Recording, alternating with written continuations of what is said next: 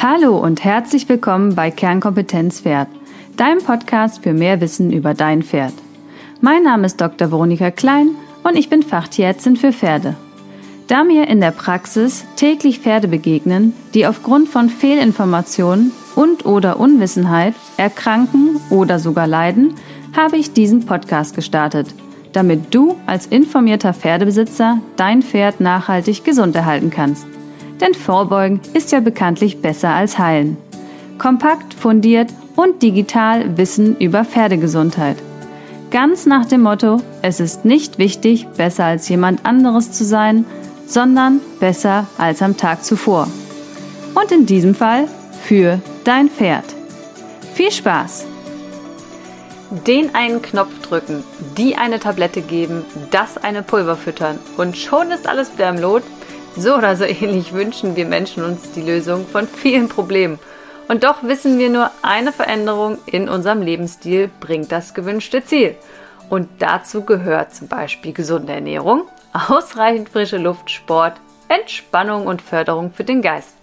Und jetzt frage ich dich, warum sollte das bei unseren Pferden anders sein? Als Tierarzt soll ich schnell ein Medikament verschreiben, als Trainer eine Übung empfehlen und als Chiropraktiker die Hände auflegen und dann soll alles wieder laufen. Kurzer Spoiler, das funktioniert so nicht.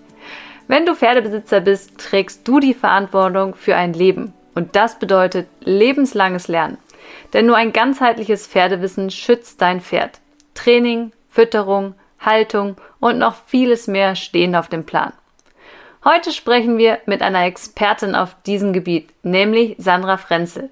Pferdegesundheitsexpertin und Trainerin. Und wir setzen den Schwerpunkt auch dieses Mal auf das Training von Freizeitspferden und älteren Pferden. Ja, hallo Sandra, wie schön, dich im Podcast begrüßen zu dürfen. Du bist ja online schon relativ lange dabei und ich denke mal, die meisten kennen dich. Aber trotzdem, magst du dich einmal kurz vorstellen und vor allen Dingen uns erzählen, warum du machst, was du machst? Sehr gerne. Also erstmal vielen Dank für deine Einladung. Ich freue mich sehr. Es ist mein erstes Podcast-Interview. Ich bin sozusagen Podcast-Jungfrau. aber ich denke, ja, aber ich denke, wir kriegen das hin. Ähm, ja, ich bin die Sandra. Ich bin ursprünglich aus Österreich, lebe aber schon seit, boah, ich weiß gar nicht. Ich glaube, seit 15 Jahren bin ich Wahlbayerin, also in der Nähe von München, in Unterhaching lebe ich. Ich habe ähm, im Endeffekt sehr früh mit Pferden angefangen. Ich komme nicht aus einer Reiterfamilie, das denken viele, aber ich äh, habe das durch große Penetranz sozusagen in unsere Familie reingekriegt. Ähm, und ähm, warum ich das mache, was ich mache, ist ein bisschen ja, eine schwierige und eine einfache Antwort zugleich. Also ich wollte immer mit Pferden arbeiten. Mein zweites Wort war schon Pferd. Also Mama, der Klassiker, dann Pferd und dann Papa. Das hat mir, glaube ich, mein Vater auch immer ein bisschen übel genommen. Also ich wusste von Anfang an, da konnte ich noch gar nicht laufen, wollte ich immer schon reiten. Und dementsprechend war natürlich auch mein erster Kindheitstraum, Berufswunsch, ähm, Pferdefotografin zu werden. Das wollte mein Vater aber nicht. Dann war der zweite Traum, Reitlehrerin zu werden. Das wollte er auch nicht. Und dann bin ich erstmal ganz klassisch äh, sozusagen in seine Fußstapfen äh, getreten. Wir hatten ein Hotel in Österreich, also in einem Skigebiet, auch relativ typisch für Österreich. Und genau, dann habe ich erstmal Tourismusschule gemacht und wusste aber eigentlich immer, das ist nicht meins. Und habe dann jeden Cent, den ich verdient habe äh, in meiner Tourismustätigkeit, habe ich sofort immer in Pferde und Pferdeausbildungen investiert und habe eben dann alles Mögliche gemacht von ähm, Islampferdeausbildung, also Islampferdetrainer war meine erste Ausbildung mit 18, habe dann Kraniosakraltherapie für Menschen und Pferde gelernt, weil ich selber sehr, sehr schwierige körperliche Voraussetzungen habe, also für alles. Mein Rücken ist sehr, sehr schlecht, ja. Und äh, das war eigentlich so der Anlass, dass ich gesagt habe, okay, wenn es einem nicht so gut geht, ist es eigentlich das ganze Leben nicht so wertvoll, ja. Und deswegen wollte ich dann sehr früh eigentlich nicht nur reiten, sondern Pferden tatsächlich auch äh, therapeutisch helfen und habe dann auch äh, Pferdephysiotherapie noch ein Jahr lang studiert ja, und das habe ich eigentlich mit großer Begeisterung alles gelernt und habe immer weiter geübt und weiter gelernt und habe aber nie Geld damit verdient, was mein Vater total komisch damals fand. Und ja, weil er gesagt hat, wie kann man so viel Geld ausgeben für Ausbildungen, wenn man dann kein Geld einnimmt. Aber ich hatte immer das Gefühl, ich bin noch nicht gut genug. Also ich habe da ziemlich lange gebraucht und habe eben bei ganz vielen Pferdefreunden geübt und mit deren ihren Pferden getan Und ja, dann bin ich noch Hufpflegerin aus Verzweiflung geworden und Dentistin aus Verzweiflung. Also es war relativ nah hintereinander, beides für alte Pferde bei uns äh, zu Hause weil die einfach, obwohl in Profihänden ähm, leider extrem unfit waren, also meine alte Schute an den Hufen und der alte Wallach mit den Zähnen. Ähm, genau, und dann habe ich mir gedacht, so, das kann ja jetzt echt nicht so schwer sein, ja, und habe es halt dann selber gelernt. Also bei meiner Schute war es wirklich dramatisch tatsächlich. Die hätte eingeschläfert werden sollen mit äh, 18 oder 19 als Isländer. Und ich wusste aber, sie will nicht sterben. Also ich habe sie angeschaut, ich habe ich hab in die Augen geschaut und sie hat gesagt, nee, es ist, äh, nee, das muss man jetzt hinkriegen. Und ja, und dann habe ich selber gelernt, das war wirklich hart, ehrlich gesagt. Also diese Hufpflegeausbildung hat mich echt Nerven und viel, viel Schweiß und auch ein paar Tränen gekostet. Aber ich bin so froh. Also das war eigentlich so das, was mir einfach für diese Ganzheitlichkeit extrem weitergeholfen hat.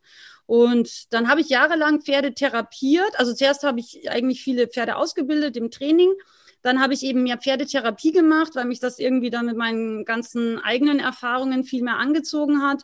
Und dann war irgendwann der Punkt in meinem Leben, wo ich gesagt habe, okay, eigentlich finde ich es total schlimm, dass ich immer wieder Pferde therapiere, vielleicht sogar auch die gleichen Pferde therapiere, weil da ist ein Fehler im System. Ja, also irgendwas läuft in dieser Pferdewelt nicht normal, weil ähm, es kann nicht sein, dass man ständig einen Osteopathen oder einen Physiotherapeuten braucht. Ja, also das war mir einfach komisch, weil mit meinem eigenen Körper, ähm, nachdem ich ein paar Sachen gemacht hatte, kriege ich es auch so hin. Ich habe keine Schmerzen, ich bin mega fit, ja, ich bin extrem leistungsfähig. Also auch mit einem schlechten Körper, wenn man sich ein bisschen kümmert sozusagen, ähm, kann man wirklich Gutes draus machen. Und das ist bei den Pferden nicht anders.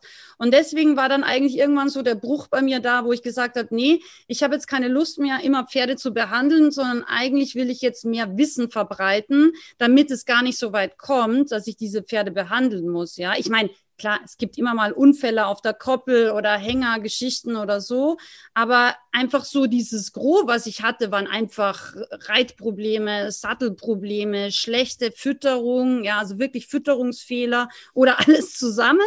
Und ja, da hatte ich dann irgendwann so die, die besser ist, äh, also Prävention ist besser als Heilung.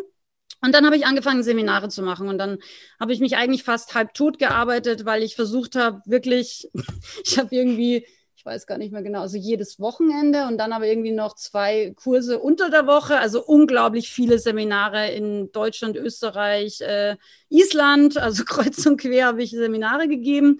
Und dann habe ich festgestellt, okay, das geht jetzt auch irgendwie so nicht weiter, weil irgendwann bist du tot. Und dann war es ganz lustig, weil ich habe eben ich habe auch BWL studiert und hatte da dann mal eine kurze Zeit lang bei Friend Scout gearbeitet. Damals ganz bekannte Datingbörse, war ich im Marketing. Und das fand ich eigentlich ganz cool. Und dann habe ich gesagt, so, ja, Moment, man könnte ja eigentlich auch viel mehr Menschen helfen, wenn man das online macht, ja, wenn man nicht nur Seminare gibt und dann da zehn Leute drin hat. Und äh, vielleicht wäre das ja eine gute Sache. Und ja, dann äh, tatsächlich habe ich angefangen, äh, Pferdewissen online zu verbreiten, damals mit einem Geschäftspartner, mit meiner Plattform Pferde Insider. Und ja, dann haben wir das eine Zeit lang gemacht mit ganz vielen Kooperationspartnern war mega aufwendig, ehrlich gesagt. Ähm, ja, auch da habe ich mich halb tot gearbeitet und dann habe ich irgendwann gesagt, okay, so geht es jetzt auch nicht weiter. Und ähm, dann irgendwann habe ich gesagt, ich mache es jetzt lieber alleine, kleiner, ein bisschen feiner vielleicht für mich gesehen, also ein bisschen tiefgründiger auch, also nicht so viele Leute, sondern ich mache es alleine für mich, mit mir. Und dann, ähm, genau, dann bin ich da gestartet. Und seitdem mache ich das, was ich mache. Also in erster Linie tatsächlich relativ große Online-Ausbildungen, die meistens über ein Jahr laufen zu einem spezifischen Thema. Und dann gibt es eben auch kleinere Online-Videoseminare, ähm, wo man einfach zu einem Bereich Pferdefütterung oder Narbenentstörung beim Pferd oder Biomechanik, wo man einfach ein Thema hat, wo man, glaube ich, mit drei oder vier Stunden ganz gut dann auch in dieses Thema und die wichtigsten Punkte für sich als Pferdebesitzer einfach reinfindet. Genau, das war so mein Weg. Ja, es ist äh, wirklich krass, wie viele Parallelitäten wir haben, weil ich habe auch selber so viele Rückenprobleme. Ich habe quasi einen abgesplitterten Lendenwirbel, oh. so ein Stück. Ich habe quasi einen Chip. Okay. Sag bei der wär's, AKU würde ich Ich wollte gerade sagen, wärst du sofort du. Und ich habe auch alles probiert damals, also wirklich krass von Spritzen. Dann haben die gesagt, sie müssen mich operieren und ich weiß nicht was. Und am Ende ist es halt Bewegung, gesunde Ernährung, mentale Stärke und mhm. Entspannung, was dann das, das Ergebnis gebracht hat. Und ich habe heute gar keine Probleme, wie du auch, super mhm. fit. Ich jogge ganz viel, ich mache ganz viel Krafttraining und einfach diese gesunde Lebensführung, die am mhm. Ende das Ziel bringt des Wohlbefindens. Das habe ich auch in meinem Beruf als Pferdetierarzt einfach festgestellt, weil wie du schon sagst, es ist so frustrierend, immer die gleichen Pferde mit den gleichen Problemen und dann drehst du an einer Schraube, aber das Problem ist halt das Gesamtbild. Und ähm, ohne dass ich Training verändere und nur als Tierarzt behandle oder wenn ich jetzt nur Chiro mache, aber an den Hufen nichts mache, dann komme ich irgendwie nicht zum Ziel. Und deswegen habe ich auch, so wie du sagst, aus Verzweiflung dann ja Physiotherapie gelernt, Chiro gelernt, einen Trainerschein gemacht. Also immer noch was und noch was und noch was, weil jeder behauptet natürlich, mit seiner Ausbildung löst man alle Probleme. Da bin ich ja weit, weil man muss ja viel lernen, bis man gelernt hat, dass das so nicht ist. Es das wäre halt schön. Ja, ich würde es sofort machen. Kopf, ne? So ein Knopf, eine Pille, fertig. Ja, Aber ja. es ist halt das Gesamtbild um das Pferd herum. Das ist auch das, was ich mit meinen Online-Kurs-Teilnehmern erarbeite alles sich wirklich anzuschauen. Also da sprichst du mir zutiefst aus der Seele, muss ich sagen. Aber das heute soll es ja mal ganz spezifisch nur ums Training gehen. Mhm. Deswegen steigen wir gleich mal ein. Und zwar wollen wir uns genau die Freizeitpferde und die älteren Pferde anschauen. Und häufig kommt da die Frage, was ist eigentlich Training und wie definierst du deswegen das den Begriff Training und wo siehst du den Unterschied? Auch das werde ich ständig gefragt. Unterschied Training zu Bewegung. Mhm. Also generell ist es ja so, äh, Training ist ja nichts anderes als die planmäßige Durchführung von gezielten Übungen, die dann wiederum zu einem Leistungsfortschritt führen sollen. Ja, also das ist ja eigentlich so die grobe Definition, was Training eigentlich ist. Aber Training im Pferdebereich für mich ähm, ist viel, viel mehr. Also ich bin ja auch, ich war früher, so wie du jetzt, aber ich war früher ja auch Sportreiter. Ich war auch im Kader mit meinen Isländern damals. Heute sage ich, ich bin ambitionierter Freizeitreiter. Ähm, aber das ist auch nicht so wichtig, weil ich glaube, dass Training ähm, für die Pferde, und das wird leider häufig gerade bei den Freizeitpferden meiner Meinung nach ein bisschen unterschätzt, wirklich etwas ist, was sie brauchen. Und zwar für ihren Kopf, für ihren Körper, um gesund zu bleiben, aber einfach auch um, um in ihrem Kopf gesund zu bleiben. Ja. Und Training für mich bedeutet nichts anderes, als ein Pferd in seinem Körper besser zu machen, einerseits. Ja. Und da ist es jetzt nicht nur, dass das Pferd mehr Kondition hat, dass es mehr Leistung bringen kann, sondern für mich bedeutet das auch, dass das Pferd vor allem seinen Körper gesund verwendet. Das heißt, biomechanisch korrekt sich bewegt. Und man sagt nicht umsonst, man kriegt immer die Pferde, mit denen man weiter lernen muss. Ich muss ein bisschen lachen, weil ich weiß genau, ich habe viele Pferde gehabt und ich habe ja auch immer noch mehrere Pferde. Also meine älteren Pferde stehen alle in Österreich. Die sind auch deutlich über 30. Meine alte Stute, die mit den Hufen eben, ist ja vor zwei Jahren im 39. Lebensjahr komplett äh, schmerzfrei und fit gestorben. 20 Jahre nachdem sie ja hätte eingeschläfert werden sollen aufgrund der Hufe. Ja, ähm, also man muss, das ist auch ein wichtiger Punkt, finde ich. Ähm, man muss, wenn man Probleme hat, immer auch mehrere Meinungen ähm, einholen und sollte da auch unbedingt immer auch auf sein Bauchgefühl hören. Das finde ich eine ganz, ganz wichtige Sache. Und zum Training zurückzukommen, ist es eben so, nicht jedes Pferd, was sich bewegt, bewegt sich für seinen Körper korrekt. Ja, das beginnt schon mit der natürlichen Schiefe. Und das ist eigentlich so der Punkt, der mich als Therapeutin am meisten beschäftigt hat, weil damals, wie ich äh, hauptsächlich Therapie gemacht habe, da gab es eigentlich, ich glaube, es gab gar keine, also zumindest keine großartig bekannte Literatur zum Thema Schiefe. Und ich war immer ein guter Beobachter. Ich habe immer, ich habe auch ein gutes Gefühl für Bewegungsabläufe, obwohl ich sehr kurzsichtig bin. Aber auch wenn ich halt blind bin, ich kann sofort sehen, wenn ein Alarm geht auf 300 Meter, sehe ich das, ja. Und ähm, es ist so gewesen, dass ich halt dann in der Therapie festgestellt habe, okay, irgendwie hm, die Festigkeit von der steileren Schulter, dann ist der Huf da auch immer ein bisschen steiler, dann die Bewegungsabläufe sind immer ähnlich, ja. Und dann habe ich für mich einfach so ein bisschen ein Raster gefunden und eben gelernt, okay, wenn man Pferde offensichtlich nicht in einer gewissen Art und Weise gymnastiziert, dann führt das eben zu Problemen, ja. Und deswegen ist Training für mich auch ganz wichtig, gerade Richtung des Pferdes und und dem Pferd zu zeigen, wie es sich biomechanisch korrekt zu, zu bewegen hat, ja. Und das wissen viele Pferde nicht von Natur aus. Ja, es gibt Pferde, die sind Bewegungskünstler, die laufen über die Weide, da schaut das sofort schön und ansprechend aus. Und dann kommt zum Beispiel meine Isländerstute, die einfach sehr vorhandlastig gebaut ist. Ähm, da schaut das nicht ganz so schön aus, wenn die frei über die Weide im Schweinepass läuft. Ja, das ist so. Ja, aber auch diesen Pferden können wir zeigen, schau mal, wenn du dich so bewegst, fühlt sich das mittelfristig zumindest besser an. Und das ist wahnsinnig wichtig. Ja, und deswegen hm, man kann natürlich, wenn man Wildpferde äh, anschaut, kann man die freilassen auf der Wiese und dann ist es auch okay und die werden jetzt auch keine großartigen schiefen Probleme haben, weil sie haben keinen Reiter, sie werden nicht longiert, sie werden nicht sozusagen trainiert und auf Leistung getrimmt und Leistung, wie gesagt, fängt auch schon in der Bodenarbeit an. Ja, das ist auch Leistung, die die da für uns künstlich erbringen müssen. Und wenn man ein Pferd als Pferdebesitzer ja so für sich hält, bin ich der Meinung, und das gehört wirklich, da bin ich wieder bei der FN, da bin ich tatsächlich bei der FN, bei diesen, äh, mir fällt jetzt der Ausdruck nicht ein, wie das heißt, sozusagen diese Grund, ethischen Grundsätze der FN, so heißen die, ja. wo es heißt, jeder Pferdebesitzer, der ein Pferd eben sein eigen nennt, hat sich einfach auch Wissen anzueignen.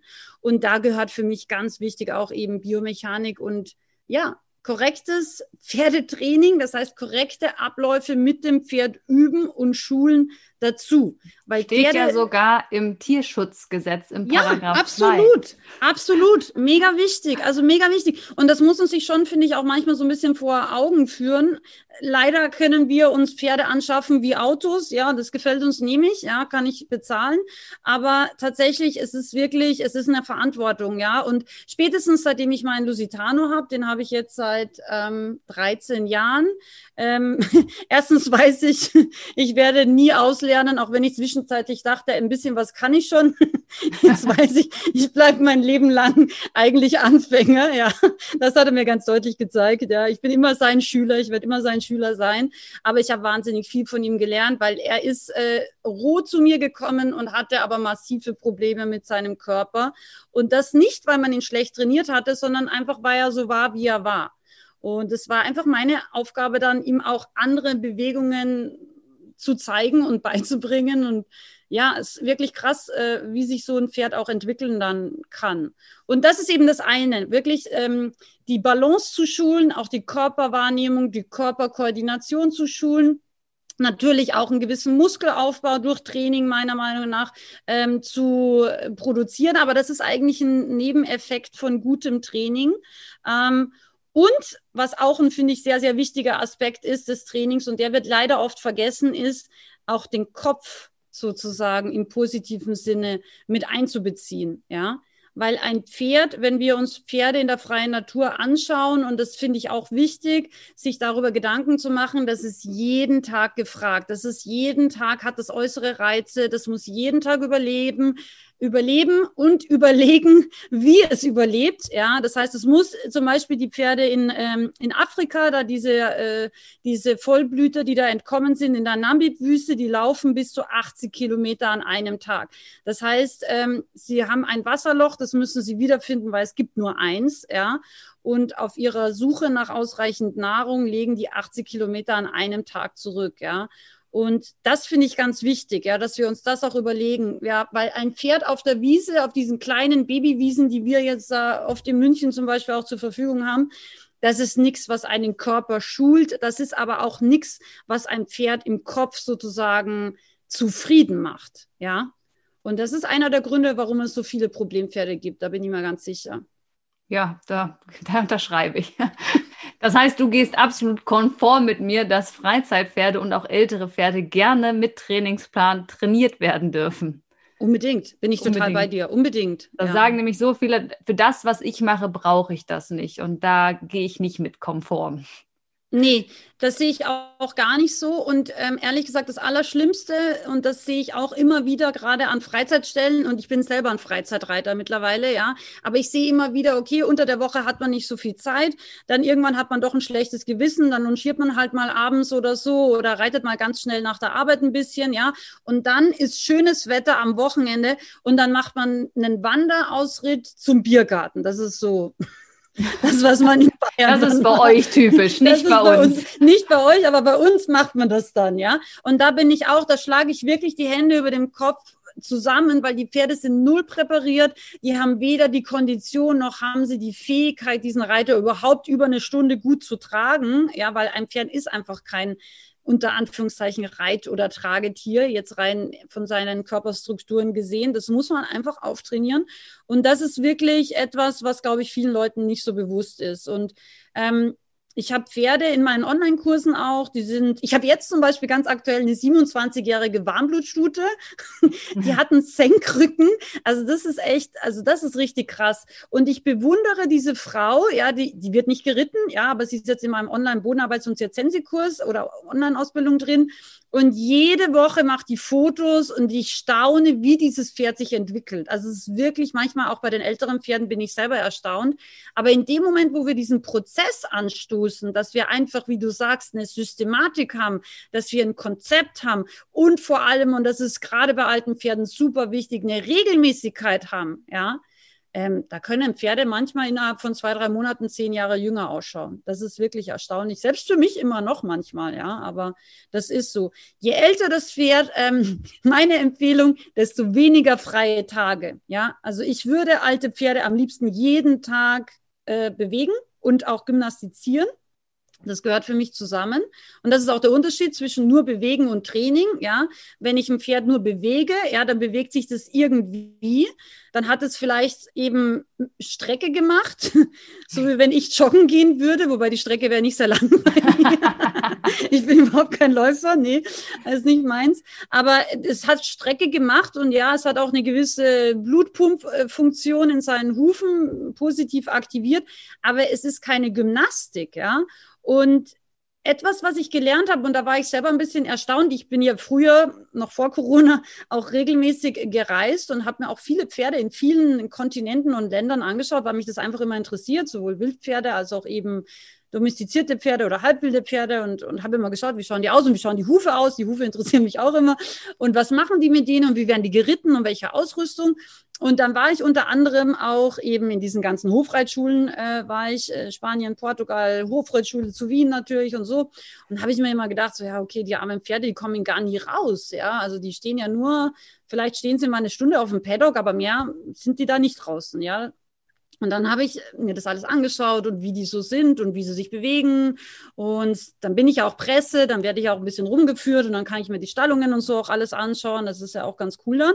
Und habe für mich dann gelernt, und das hat mir, war ein totaler Widerspruch für mich, ähm, habe gelernt, es gibt Pferde oder es gibt tatsächlich, ich glaube, es gibt viele Pferde, wenn man die zweimal am Tag korrekt gymnastiziert, und das werden die nämlich alle mindestens zweimal am Tag rausgeholt und gymnastiziert, ja, ähm, dann sind diese Pferde sowohl in einem körperlich wirklich guten Zustand als auch zufrieden.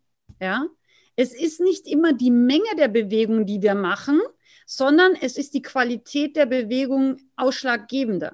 Deswegen die gute Nachricht ist, und das betrifft mich auch, ich habe auch nicht jeden Tag fünf Stunden Zeit, ja.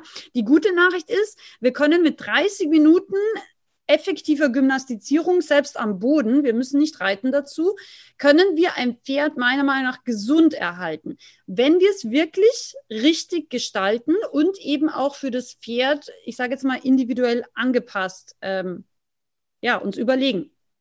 Und das ist wichtig. Ähm, das ist wie wenn wir einmal am Tag wirklich gutes Yoga machen. Also wenn wir Menschen einmal am Tag wirklich gutes Yoga machen und wie du sagst, sonst auch ein bisschen auf die Ernährung und ein bisschen frische Luft und so achten, dann reicht es für den normalen Kann Menschen. ich nur empfehlen, mache ich auch jeden ja, Morgen. Ja. Ich nur Yoga, auch viel Pilates und so, aber Yoga ist mir manchmal ein bisschen zu lame. ja, das ist natürlich nicht so aktiv, das stimmt, aber es kann aber schon auch anstrengend sein. Aber ja, das, das ist schon. einfach Ja, ja, aber das kann man wirklich, also das, das hat mich selber erstaunt, weil das war erstmal so ein Widerspruch für mich, weil ich ja eigentlich so ein Offenstaller auch bin. Ja, Meine ich Pferde, auch. Mir, ja. mir fällt das auch schwer zu glauben immer. ja, und dann war es so, und dann habe ich mir diese Pferde angeschaut, dann habe ich es mir wieder angeschaut, und dann habe ich alte Pferde von denen angeschaut. Ja, die haben ja oft auch sehr alte Pferde in diesen Hofreitschulen, weil es natürlich auch eine Zeit lang braucht, bis die alle Lektionen wirklich sauber auch vor Publikum und so weiter vorführen können. Aber das war, das war für mich ein Widerspruch, der mir erstmal nicht gefallen hat, aber den ich so akzeptieren musste, ja, weil ich habe es eben immer wieder und immer wieder festgestellt und ich kenne eben auch manche Leute, die ihre Pferde so arbeiten, die tatsächlich relativ viele in der Box stehen, was für mich eigentlich nicht das Ziel oder nicht der Wunsch wäre, aber diese Nein. Pferde, nee, aber diese Pferde sind wirklich glücklicher als so manches Freizeitpferd, was sich auf seiner Koppel zu Tode langweilt. Das ist wirklich so. Das ist immer die, die Gegenseite, ne? Das ist dann nämlich das Problem, wenn die Pferde kaputt geschont werden. Ne? Ja. Bis sie sechs, siebenjährig sind, nur auf der Wiese gestanden, nichts getan. Ähm, das ist natürlich das andere Extrem, was wir auch auf gar keinen Fall wollen. Und ich habe auch immer so Aktivstelle, wie gesagt, ich bin ja selber ein großer Verfechter vom Offenstall, ähm, wo die Pferde so unfassbar fett sind, mhm. weil die Leute denken, sie für ihre Pferde stehen im Aktivstall, dann sind sie ja aktiv, dann brauche ich nichts mit denen machen. Das ist ja. natürlich der falsche Umkehrschluss davon. Ja, ne? Also absolut. das darf man so auch nicht äh, als bare Münze nehmen. Nee, weil die Bewegung tatsächlich, meine Pferde stehen ja auch im Aktivstall hier bei München, aber die Bewegung, die sie machen, ähm, wenn man das mal wirklich misst, ist tatsächlich nicht so viel, auch wenn Heu und Wasser und Kraftfutterstationen auseinander liegen. Aber diese Strecke für diese für diese auch Mengen an Heu, die meine, oder auch Stroh, die die da zur Verfügung ja. haben, die die da fressen können. Nee, also meine Pferde jeden Tag machen die Bewegung und zwar nicht nur aus Gründen, weil meine Islandschute speziell zu dick werden würde, mein Lusitano jetzt nicht so schnell, aber, ähm, sondern einfach, weil es ihnen wichtig ist und weil es auch mir wichtig ist, ja, also die brauchen auch keinen Ruhetag, um sich, äh, ich sage jetzt mal, geistig von mir zu erholen oder körperlich so zu erholen. Also wenn ich jetzt wirklich die mal, letztens zum Beispiel haben wir, glaube ich, vier Stunden Videodreh im Tiefschnee gemacht. Mein Lusitano war im Paradies, Galopp hier, Galopp da, Tiefschnee hier. Also es war, glaube ich, der schönste Tag in seinem Leben. Ja, aber ich habe sofort gesehen, nach den vier Stunden, er wird es ja nie zugeben, aber nach den vier Stunden habe ich schon gesehen, ah, jetzt wird er dann müde.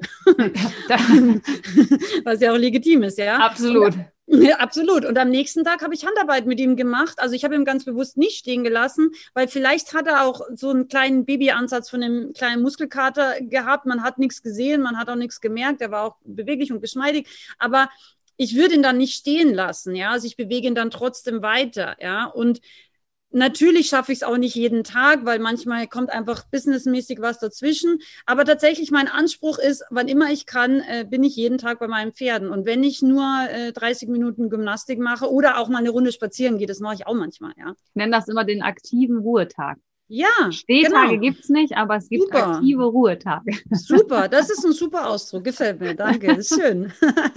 Merke ich mir.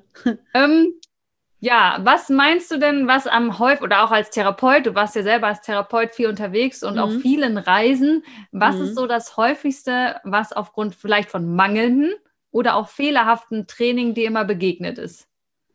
Also was wir einerseits haben, sind eigentlich äh, Hufproblematiken. Ähm, an den Hufen können wir normalerweise so, also es, ich sage mal, es gibt so die 90-Prozent-Regel. Also 10 Prozent ja. sind meistens ungefähr ein bisschen anders oder ganz speziell. Also 2 Prozent sind immer ganz anders und ganz speziell. Aber sonst können wir meistens bei den meisten Sachen so 90-Prozent-Regel anwenden.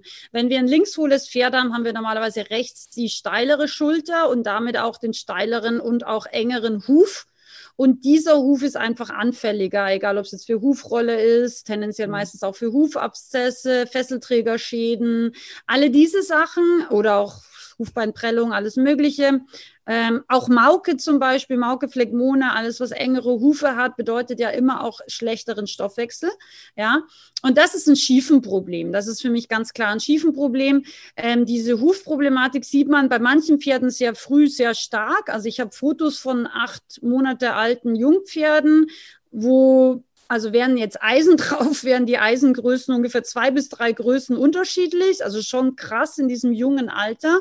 Ähm, und dann hat man Pferde, die man dreijährig wirklich mehr oder weniger wild von der Koppel fischt und sie haben fast gleiche Hufe. Also tatsächlich, diese Schiefe ist nicht so berechenbar, ähm, dass man sagt, okay, alle Pferde, die hier aufwachsen, sind immer weniger schief oder mehr schief oder die Mutter vererbt es oder wie auch immer.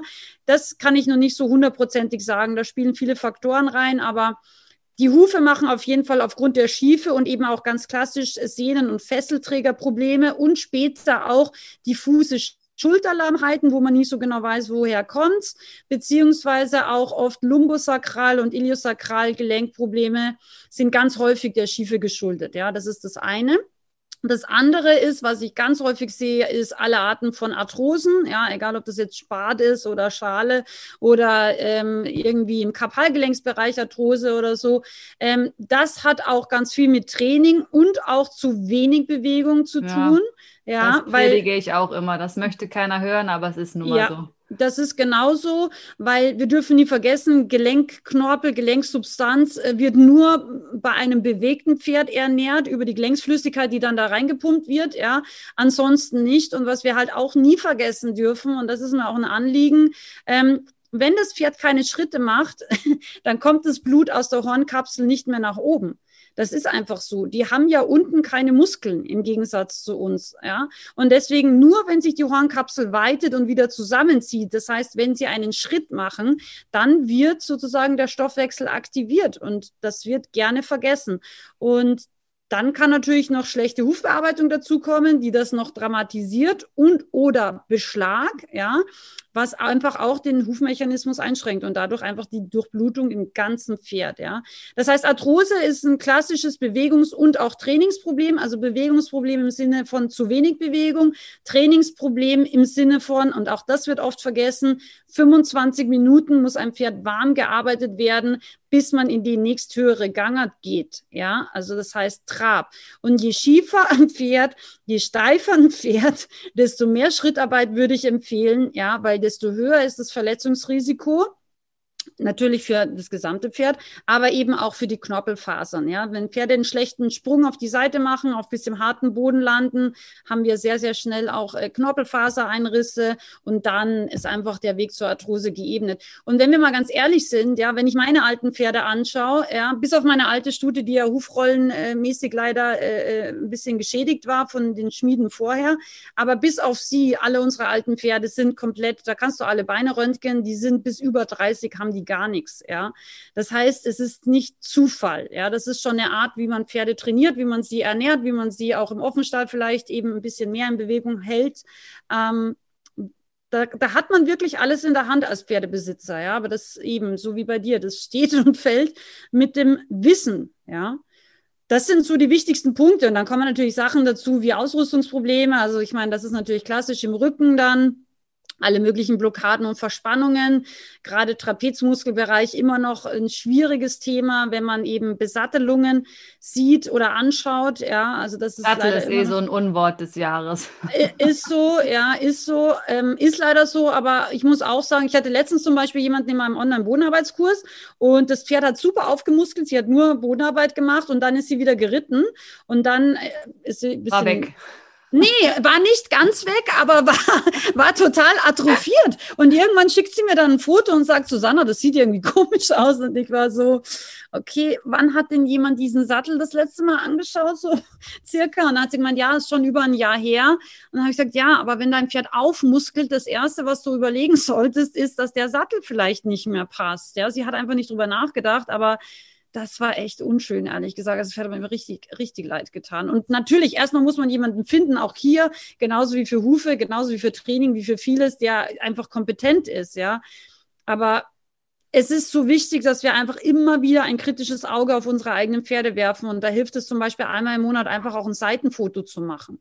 Ja, ja wir haben auch im Online-Kurs habe ich so einen äh, Workshop drin, äh, Vorsorgeplan erstellen, mhm. dass man die Winterpause, also den Trainingsplan, abstimmt auf Vorsorgetermine, damit der Sattel, wenn ich in der Winterpause abtrainiert habe oder wieder auftrainiert habe, dann auch wiederum dran denke, natürlich den Sattel und die mhm. Fütterung auch umzustellen. Ja. Also, dass man das in der Jahresplanung gleich mit einfließen lässt, weil dann kann sowas gar nicht erst passieren. Also, das ist nee, sehr das weit stimmt. vorausgedacht, das ist mir natürlich klar. Aber wenn ich das einmal aufgesetzt habe und mir ja. die Arbeit gemacht habe, brauche ich das ja nie wieder machen. Also, dann nee. habe ich ja einfach so einen Plan, wo ich runterarbeite. Ne? Und dann ja. wird es ja viel einfacher von Jahr zu Jahr, weil genau das ja so oft passiert, dass das Pferd sich dann positiv verändert. Und dann macht man wieder irgendwas von vorher, was man nicht mit einkalkuliert hat mhm. und dann mhm. geht es alles wieder rückwärts. Das ist ja viel ja.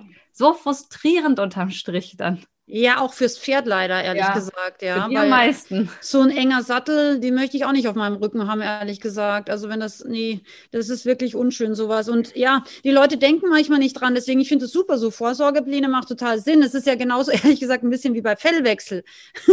das ist auch jedes Jahr überraschend. Auf einmal gehen die Haare aus. Sag ich, ja, aber der Fellwechsel startet ja schon viel früher. Du hättest ja schon früher deinem Pferd was zufüttern sollen ja, okay, da habe ich jetzt nicht so dran gedacht, aber das kommt auch jedes Jahr. Irgendwie. Das ist wie Weihnachten und Silvester, das kommt auch jedes auch Jahr ganz plötzlich.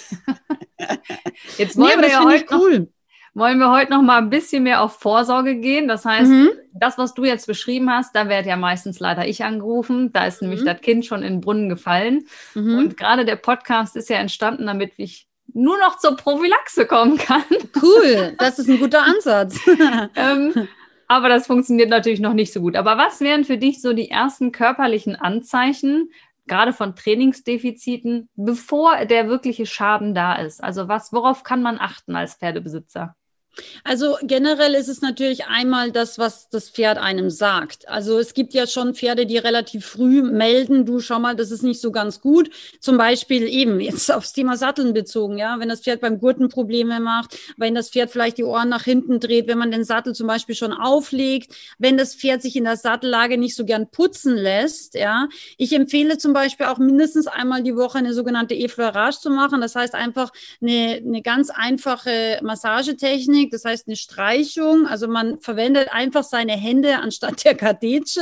Mehr ist es eigentlich auch nicht und streicht einfach mal das ganze Pferd ab. Wenn man das einmal die Woche macht, ja, dann hat man, glaube ich, schon irgendwann ein ganz gutes Gefühl, wie so die Topografie des Pferdekörpers ausschaut, wie die Muskulatur ausschaut. Und wenn es Wärmeunterschiede gibt oder eben abgebrochene Haare oder so, das das merkt man dann, glaube ich, wirklich auch relativ schnell. Ja, das heißt, wir haben natürlich eben, wie sich das Pferd verhält, ist es immer noch motiviert. Vielleicht lässt sich es auch nicht mehr in der Koppel so gern einsammeln. Ja. Vielleicht lässt es sich nicht aufhalftern. Das sind alles schon Zeichen, wo die Pferde mit uns sprechen, aber leider nicht immer gehört werden. Ähm, das heißt, das ist das eine. Dann ist es natürlich die Leistungsfähigkeit oder Leistungsfreude wenn man zum Beispiel merkt, okay, jetzt galoppiert er nicht mehr so gern oder verhält sich mehr oder will vielleicht auch gar nicht mehr bestimmte Sachen, vielleicht auch schwierigere Lektionen oder Springen oder Cavaletti oder Freispringen, da verweigert er jetzt. Ähm, da muss man auf jeden Fall schon wirklich äh, alert sein, also sozusagen wach werden. Das ist das eine. Und dann ist es natürlich der Bewegungsablauf. Ja, das ist natürlich eine relativ einfache oder das wäre für mich eine relativ einfache Sache. Das heißt, ähm, das Pferd bewegt sich zum Beispiel nicht mehr so frisch, nicht so ausdrucksstark. Vielleicht kriegt es auch Übergänge nicht mehr so gut hin. Vielleicht kriegt es auch zum Beispiel den Linksgalopp jetzt nur mehr schlecht oder springt falsch an, macht Kreuzgalopp, macht oft Außengalopp, wo, wo es jetzt nicht als Lektion Außengalopp gefragt war hat Anlehnungsprobleme, macht sich im Genick fest, all diese Sachen können schon erste Hinweise sein, weil auch wenn zum Beispiel mit den Beinen irgendwas nicht hundertprozentig stimmt, weil wir zum Beispiel die Pferde zu wenig aufwärmen, ja, ähm, kann sich das natürlich sehr schnell auch äh, in die Anlehnung, in unser Gefühl beim Reiten, die Rittigkeit des Pferdes dann weiter projizieren, ja. Und natürlich ganz klassisch, klassisch wären Sachen wie häufiges Stolpern oder so, ja. Das ist natürlich dann typisch, ja, oder eine mehr ausgeprägte Schiefe, wenn man das als äh, Reiter oder, oder Pferdebesitzer merkt, ja. Ja, das ist, äh, da empfehle ich immer, äh, mal auf einen Stuhl zu stellen. Also das Pferd muss das natürlich kennen. Und dann von oben mal, von hinten oben aufs Pferd mm. drauf zu gucken. Da erschrickt man doch ganz schön dolle. Also ich stehe ja. ja oft auf meinem Chiroblock und schaue auf die Pferde von oben. Ich ja. habe einfach eine andere Perspektive. Und wenn man dann links und rechts vergleichen die Muskulatur sieht, das ist schon manchmal beeindruckend, wie unterschiedlich das ist. Und ähm, da kann man einfach so ein Check-up einmal im Monat machen. Ich empfehle einfach so einen kleinen Gesundheitscheck, das ist das, was meine Online-Kursteilnehmer mhm. quasi lernen, um so ein Gefühl dafür zu bekommen. Und da mal hinters Pferd zu steigen auf dem Stuhl und mal von oben drauf zu gucken, ist echt eine neue Perspektive. Absolut, absolut. Das ist lustig, weil äh, ich empfehle das auch. Also die machen am Anfang immer so eine Status Quo-Aufnahme. Da gehört eben dieses Foto auch von hinten drauf äh, dazu, damit man auch die Schultern ja, genau. neben Trapezmuskeln und so sieht. Aber das macht absolut Sinn, also mega wichtig. Ja. Also deswegen, wir haben einmal den Körper, der sich vielleicht verändert, ja, und deswegen ist eben auch diese, diese bildhafte Aufnahme sehr, sehr gut. Es ist natürlich eben auch dieses Abstreichen gut, es ist das Verhalten des Pferdes und dann eben auch wirklich so, denke ich, das Laufverhalten und das Leistungsverhalten. Wobei auch hier, es gibt Pferde, die sehr früh anzeigen und es gibt Pferde, ja. also gerade zum Beispiel Isländer, manche ja. Robustrassen, boah, die sind eigentlich schon auf vier Füßen kaputt und sagen, nie, es geht immer noch. ich bewege mich immer noch für dich, ja. Also es ist wirklich so. Das ist, ja, das ist nicht immer gut fürs Pferd, ja. Also deswegen, Sag ich auch mal, wenn der Isländer lahmt und der Tierarzt wird gerufen, dann ist Holland in Not. Dann musst du ja. schon mal. ja, ja, absolut. Nee, nee, da gibt es wirklich, wobei es gibt auch ein paar Isländer-Füchschen. Ja, auch das gibt es natürlich. Es gibt immer die Ausnahme. Die 10 Prozent, ja, ja, genau. Ja. ja, sagen wir mal, unsere Pferde sind jetzt fit und ähm, mhm. dann haben wir natürlich als äh, meistens voll berufstätig und äh, vielleicht auch noch Kinder dabei und äh, ein Hund und was auch so alles das Leben noch so mit sich bringt, haben wir vielleicht auch an der Reitanlage keine Halle und kein Licht. Hast du für unsere Hörer noch so einen kleinen Tipp, eine Übung, die wir jetzt reitweisen unabhängig einsetzen können, um unser Pferd effektiv äh, zu trainieren an solchen Tagen? Also wenn ich mich jetzt für eine Übung entscheiden müsste und es reitweisenübergreifend sein soll, dann würde ich mich ehrlich gesagt ganz klar und easy äh, für Rückwärtsrichten entscheiden. Äh, Rückwärtsrichten meiner Meinung nach ist die vielleicht am meisten unterschätzte und deswegen auch zu wenig praktizierte gymnastisch wertvolle Übung. Zum Rückwärtsrichten muss man erstmal dazu sagen, und das ist auch ein wichtiger Punkt, die wird manchmal so, und das meine ich jetzt nicht wertend, von diversen so Natural Horsemanship Handlungen so als negative Strafe auch verwendet. Ja, davon rate ich ganz stark ab. Man kann ein Pferd mal rückwärts schicken, wenn es einem zu nahe kommt. Das ist überhaupt kein Problem, weil das ist so wie auch eine Herde äh, funktionieren würde. Ja, aber rückwärts richten als Lektion hat einen unglaublich äh, gymnastizierenden Wert und tatsächlich selbst vom Boden aus kann man da gar nicht so viel falsch machen. Man kann es natürlich immer dem Pferd ein bisschen leichter machen und zum Beispiel seine Schiefe korrigieren. Wenn jetzt das Pferd zum Beispiel nach innen weicht und das werden äh, die Pferde normalerweise auf ihrer Schubkraft Hinterbeinseite eher machen, ähm, dann kann man natürlich sich auch ein bisschen behelfen, indem man das Pferd mit der Stellung ein bisschen ähm, optimiert. Aber selbst wenn man dem Pferd unter Anführungszeichen jetzt fast gar nicht hilft, ja, ähm, wenn man Rückwärtsrichten regelmäßig übt, wird das besser werden, ja. Und das Pferd muss im Rückwärtsrichten genauso wie der Mensch mit der Zeit zwangsläufig eine gute Biomechanik zeigen. Das heißt, es lernt sozusagen die Hanken zu beugen und das ist wiederum für mich die Grundvoraussetzung, dass das Pferd überhaupt sich gesund bewegt, ja. Und auch hier sind die Pferde natürlich sehr unterschiedlich. Es gibt zum Beispiel Araber oder Friesen, die oft äh, sehr gerade und damit auch ein bisschen schwierige Hinterhand aufweisen und für die einfach auch ein bisschen längeres Rückwärtsrichten extrem wichtig und wertvoll äh, ist. Und deswegen ist mir auch dieser Punkt, wir machen rückwärts nicht für Strafe, sondern wir machen rückwärts als Gymnastik so wichtig. Ich mache mit meinen Pferden, auch mit jungen Pferden, oft auch mal fünf, zehn, vielleicht sogar 15 Meter rückwärts richten am Stück. Das ist für die aber normal. Genauso wie ich die vorwärts reite oder am Boden vorwärts bewegen lasse, lasse ich sie auch mal zehn Meter rückwärts richten. Weil manche Pferde müssen eine längere Strecke rückwärts richten, um wirklich in die gymnastisch wertvollen Bewegungsabläufe Abläufe zu kommen, ja. Und viele lassen immer nur ein, zwei Tritte rückwärts richten und dann ist auch gut. Das ist natürlich für ein Anfängerpferd erstmal okay oder für ein Jungpferd erstmal okay. Aber wenn ich das ein paar Mal geübt habe, dann kann ich auch zwei, drei, vielleicht auch vier Tritte rückwärts. Und wenn ich das wiederum geübt habe, dann kann ich auch ein bisschen länger. Deswegen wichtig ist diese Übung einfach, weil das Pferd lernt, die Hanken zu beugen, den Widerriss aufzurichten, die Bauchmuskulatur zu aktivieren, die, die, das Übergewicht von der Vorhand, was ja jedes junge Pferd mitbringt, die Vorhandlastigkeit, auf eine bessere Balance nach hinten zu verändern. Und das wäre meine Übung, die ich empfehlen würde. Da würde ich sagen, das ist für jeden, der hier jetzt heute mithört, denke ich, absolut umsetzbar. Und das geht auch, wenn man mal äh, es dunkel ist, wenn ja. man zum Beispiel nur in der Stallgasse was machen kann. Ja. Also ich würde sagen, da können wir ganz klar Go for it sagen. Ja. ja, ich würde sagen, vielen, vielen Dank für deine Zeit erstmal. Wissen schützt ist ganz klar unser beide Motto. Ich würde sagen, wir haben festgestellt, dass äh, wir viel gemeinsam haben und vielleicht Absolut. ergeben sich ja auch noch mal ein paar Kooperationen. Sehr gerne. Ähm, wenn meine Hörer mehr von dir erfahren wollen und ich weiß, dass meine Hörer wissbegierige Pferdemenschen sind, wo finden sie denn deine Inhalte? Und gerade so zur Corona-Online-Zeit hast du da besondere Angebote? Also ich habe immer besondere Angebote. Also es gibt immer irgendwas Neues. Ähm, also wir sind da auch sehr aktiv mit meinem Team. Ich bin ja mittlerweile nicht mehr allein allein, sondern ich habe tatsächlich ein kleines Team auch hinter mir, die da, also alles Pferdeleute, alles, äh, also größtenteils wirklich auch Pferdeprofis, also größtenteils auch Therapeuten. Genau. Und ähm, wir konzipieren eigentlich fast mittlerweile alles sechs, acht Wochen irgendwie was Neues, neues Thema, neuen kleinen Online-Kurs. Wir machen jetzt zum Beispiel ganz neu Verladetraining, weil auch das ist ein Thema, was leider, äh, was einerseits sehr wichtig ist und andererseits leider oft sehr schief läuft für die Pferde.